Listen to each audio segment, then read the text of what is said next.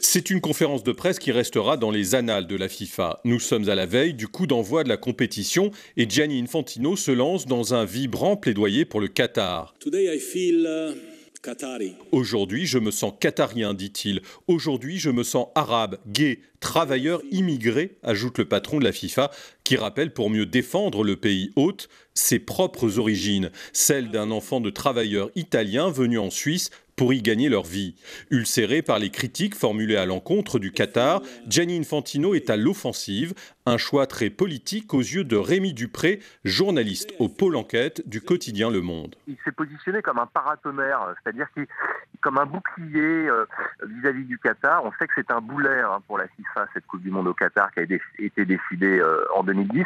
Et je pense qu'Infantino, dans la même logique que son domicile euh, principal à Doha depuis un an, est dans cette logique de descendre coûte que coûte, bec et ongle le Qatar, d'une manière à se, se placer au centre du jeu et montrer je suis président de la FIFA, j'assume tout, et je protège le pays hôte. Aujourd'hui âgé de 52 ans, Gianni Infantino a fait toute sa carrière dans le milieu du football. Non pas celui des vestiaires et des stades, mais des bureaux feutrés des institutions internationales.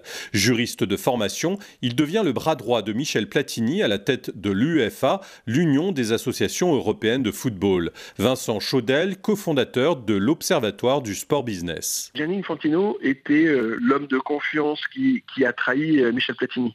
Il en a profité pour briser la présidence de, la FIFA au moment où euh, il y a eu le FIFA Gate euh, avec euh, Seb Blatter. Et donc finalement, il a bénéficié du fait que Seb Blatter et Michel Platini tombent et qu'il n'y avait pas d'autres personnes en capacité de prendre la tête de la FIFA en dehors de l'Europe parce que euh, la chute de Michel Platini a permis à Infantino de prendre l'Europe, et l'Europe aujourd'hui est le poumon économique du football mondial. C'est un stratège et c'est un juriste, donc euh, c'est un homme de pouvoir. On peut le, le, critiquer, il y a un côté évidemment machiavélique euh, chez lui, mais la réalité des choses, c'est que jusqu'ici, il a su tirer profit pour l'institution comme pour lui euh, de la situation. À son arrivée en 2016, Gianni Infantino promet de restaurer l'image de la FIFA et d'en faire une institution exemplaire. Mais six ans plus tard, son bilan est sur ce point plus que mitigé, comme le souligne le journaliste Rémi Dupré. Infantino, finalement, ne passe pas pour le grand réformateur qu'il promettait d'être.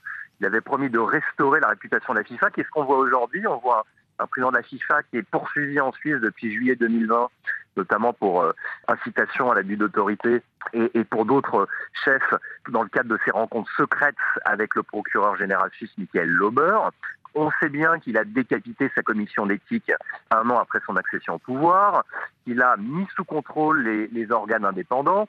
Donc, concrètement, euh, Gianni Infantino, il y aurait beaucoup à dire sur sa pratique du pouvoir et sur sa euh, prétendue posture de réformateur. Reste le bilan économique du patron de la FIFA. Il est excellent, plus de 6 milliards d'euros de revenus pour les quatre dernières années. En outre, malgré les appels au boycott, les audiences sont au rendez-vous de cette Coupe du Monde qatarienne. De quoi conforter l'ancien bras droit de Michel Platini, qui devrait sans problème être reconduit à son poste lors du congrès de la FIFA qui aura lieu en mars prochain à Kigali.